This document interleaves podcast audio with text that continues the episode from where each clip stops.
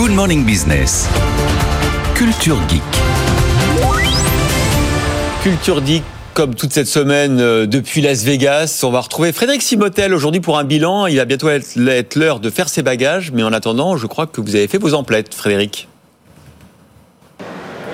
Exactement, plus de 150 000 visiteurs et déjà quelques moments forts. Hein, la venue surprise de Satya Nadella, euh, le, le, discours d'ouverture de Nicolas Hieronymus, le patron de L'Oréal, et avec tous ces écrans publicitaires, notamment de L'Oréal sur le Strip, hein, le grand boulevard de Las Vegas, une voiture volante, un vélo doté de ChatGPT, la Corée du Sud venue en force aussi avec plus de 700 entreprises, et puis un CES ne serait pas un CES sans des écrans TV, Samsung et LG qui diffusent, qui ont présenté des écrans TV transparents, c'est-à-dire que lorsqu'on les atteint, on les éteint, ils disparaissent complètement.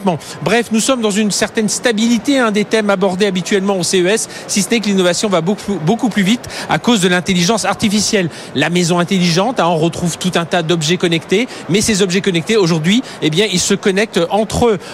il y a aussi tout un tas euh, d'éléments dans les applications de coaching de vie. Vous savez, on, pensait que c'était des gadgets avant. Eh bien non, aujourd'hui, pour pour avoir le posture, pour faire du sport, pour euh, le, son bien-être, eh bien ça, ce sont des applications euh, qui font partie de, de, de nos vies aujourd'hui. Et puis pour être complet, citons enfin le véhicule autonome. Et là, on le voit, hein, tous les acteurs qui sont là euh, sont là pour développer des radars, des caméras intelligentes, des logiciels de conduite autonome. Mais ce ne sera pas pour des voitures autonomes, ce sera plutôt pour des engins de travaux publics ou pour des véhicules utilitaires. Donc là, on voit toutes ces grandes tendances ici à Las Vegas pour ce CES 2024.